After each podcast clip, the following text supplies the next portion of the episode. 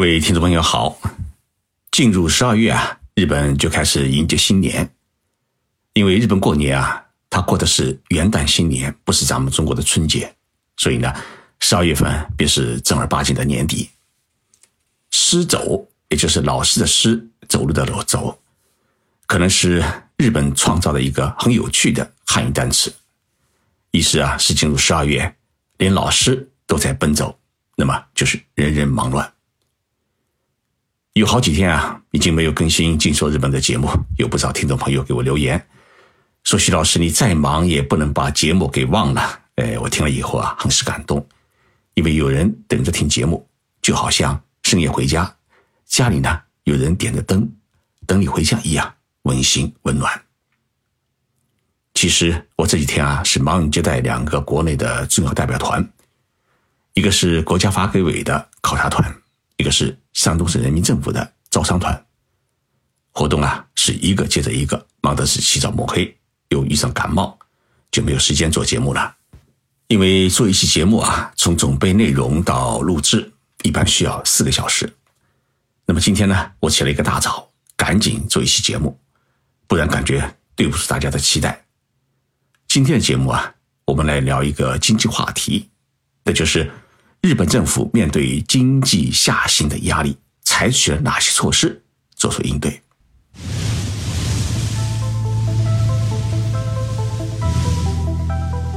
任你波涛汹涌，我自静静到来。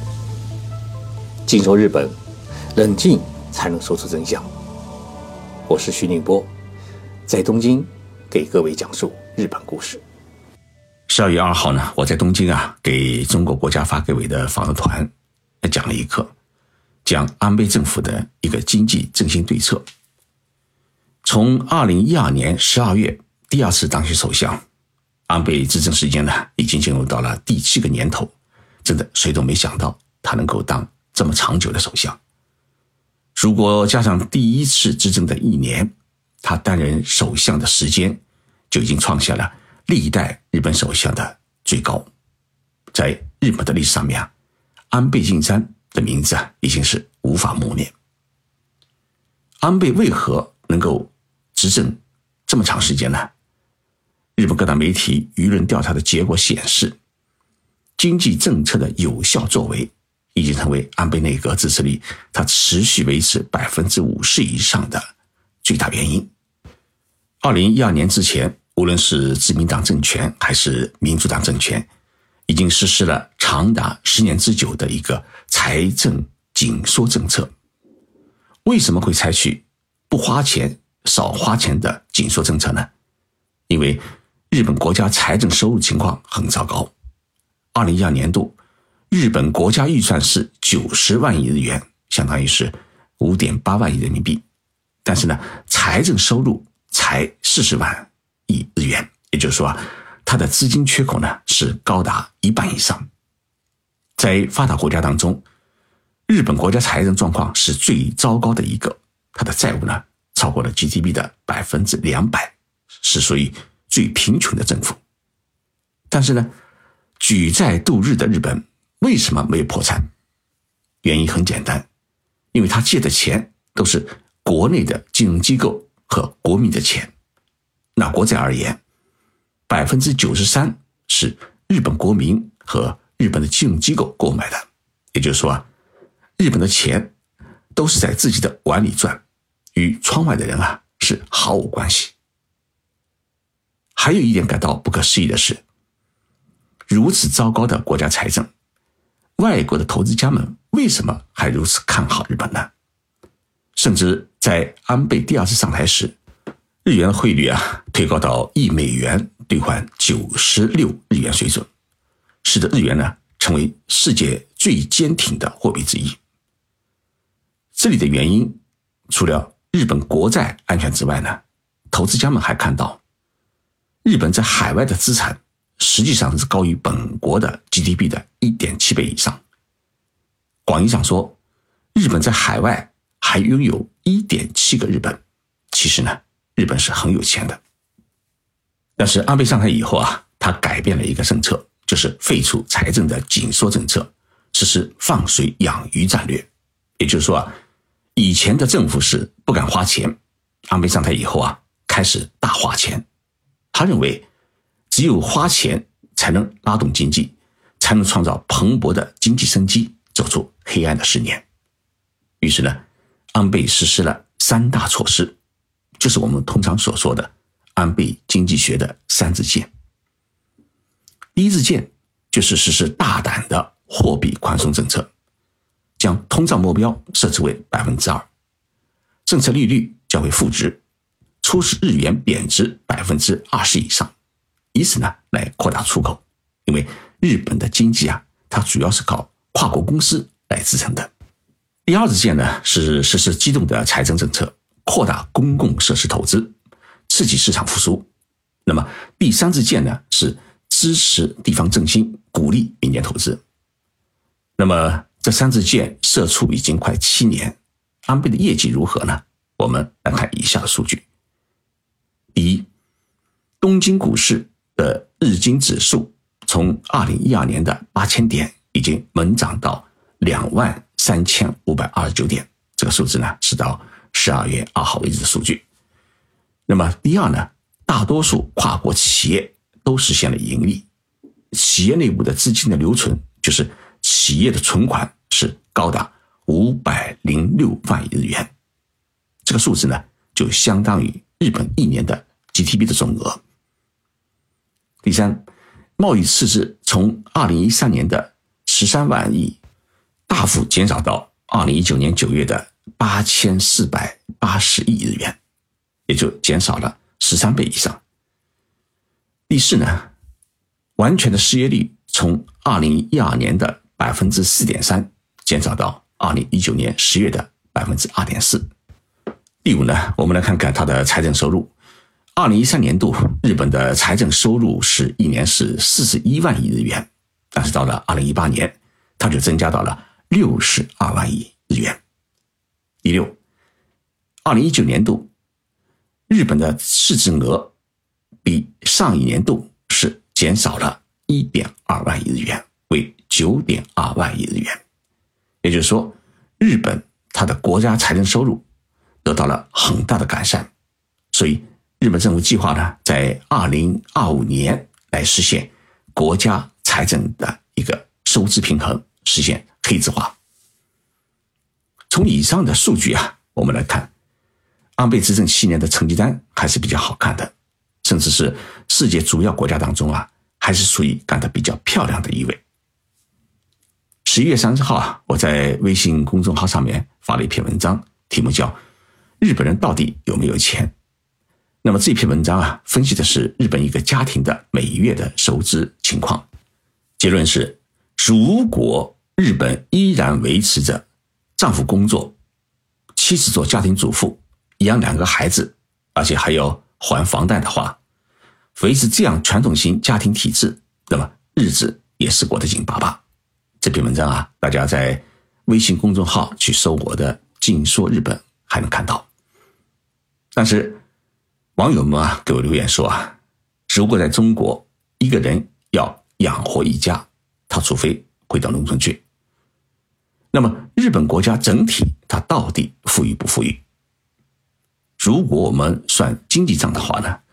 日本可能还是世界第二大经济体，为什么这么说呢？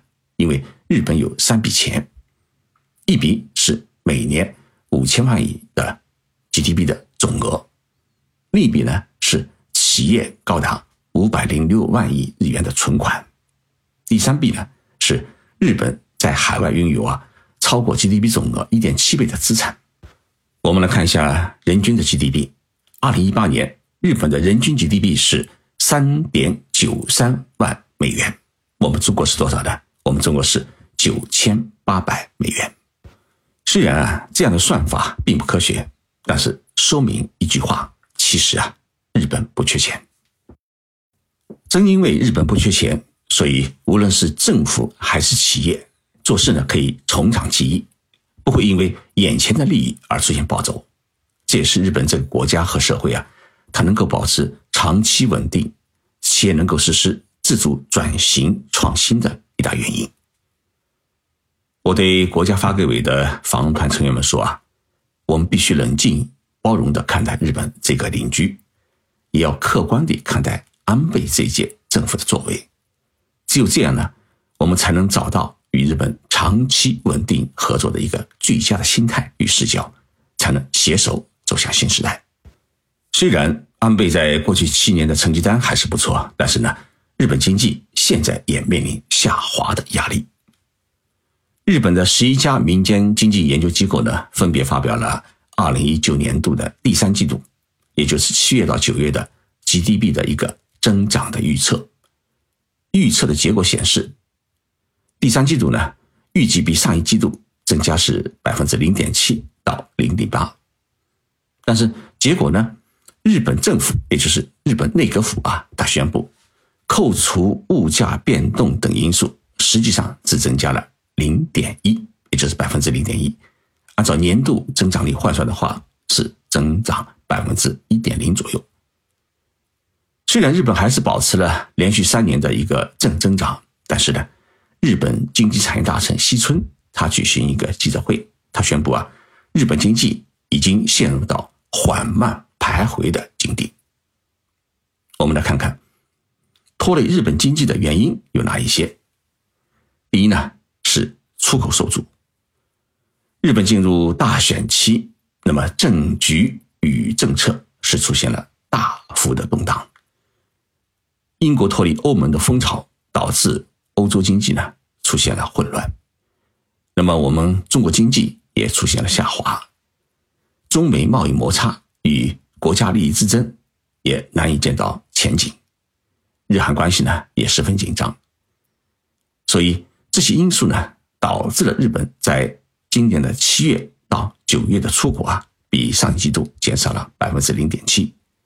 尤其是对中国的贸易出口，在今年的一到八月份是减少了百分之七点四，十月份呢更是扩大到百分之十点三。受冲击最大的是机械的对中国出口，那么日本和韩国的贸易减少的幅度。更是扩大到了百分之二十三点一，这是今年十月份的数据。第二呢，是海外游客的大幅减少。日本观光厅的最新统计数字显示，一到十月份访问日本的外国人总数呢，比去年同期只增长了百分之三点一。作为主力军的中国，呃，大陆游客呢？也只增加了百分之十三点五，呃，总人数是八百十三万人，而关系紧张的韩国游客更是大幅减少了百分之十八点一。预计全年的海外游客总数呢，会是三千一百九十九万人，与去年基本上持平，没有增加。第三呢，增税导致的内需市场的低迷，个人消费啊，在日本的 GDP 的总额当中是占了一半。但是今年十月啊，日本已经将消费税从百分之八提高到了百分之十。虽然在今年九月出现了一个消费跃进的局面，但是一般理解为是增税之前的抢购。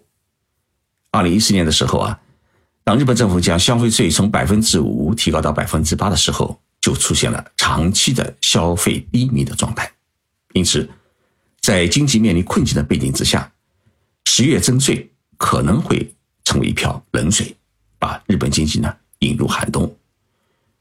六号啊，日本政府发表的最新的家庭支出调查报告显示，十月份的日本人家庭开支比去年同月大幅减少了百分之五点一。上述三大因素导致了日本经济增速缓慢。虽然二零二零年啊，也就是明年。日本将举行东京奥运会，这一届的奥运会呢，呃，对日本来说啊，呃，是相隔半个世纪举办的奥运会，估计呢会迎来一轮难得的经济与消费的热潮。但是，安倍政府啊，他依然感觉到日本经济发展现在是缺乏后劲。安倍首相在十二月五号主持了一个经济振兴内阁会议，出乎意外的宣布了一项大型的经济振兴方案。准备抛十三万亿日元来撬动二十六万亿日元，也就是一点六八万亿人民币的投资，来防止日本经济的下滑，同时呢，来修补日本产业的短板，创新日本未来科技。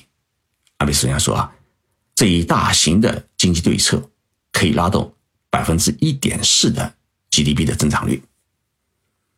那么我们来看看这些投资将集中在哪几个领域？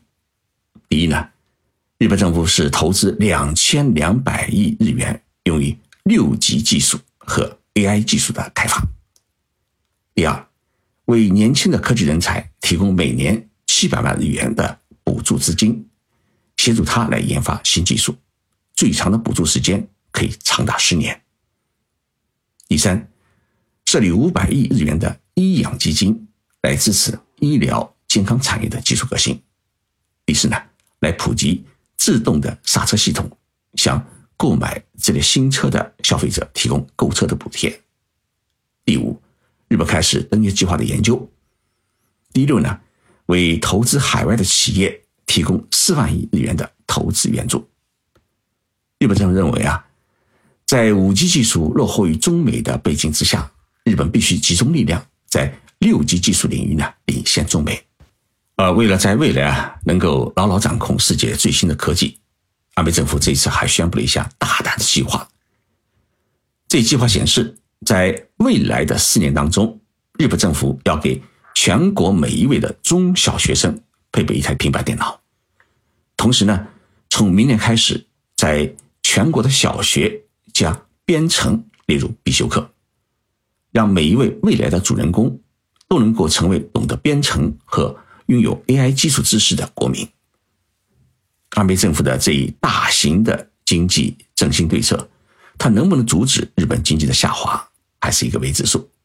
但是呢，这几天的东京股市啊，日经平均指数上升的幅度不大，市场呢反应还是比较平。所以，世界经济啊是一个连体婴儿。我们中国经济下滑，日本日子也不好过，所以团结协作啊，共度难关才是硬道理。我想，这也是中日两国开始走近的一个极为重要的原因。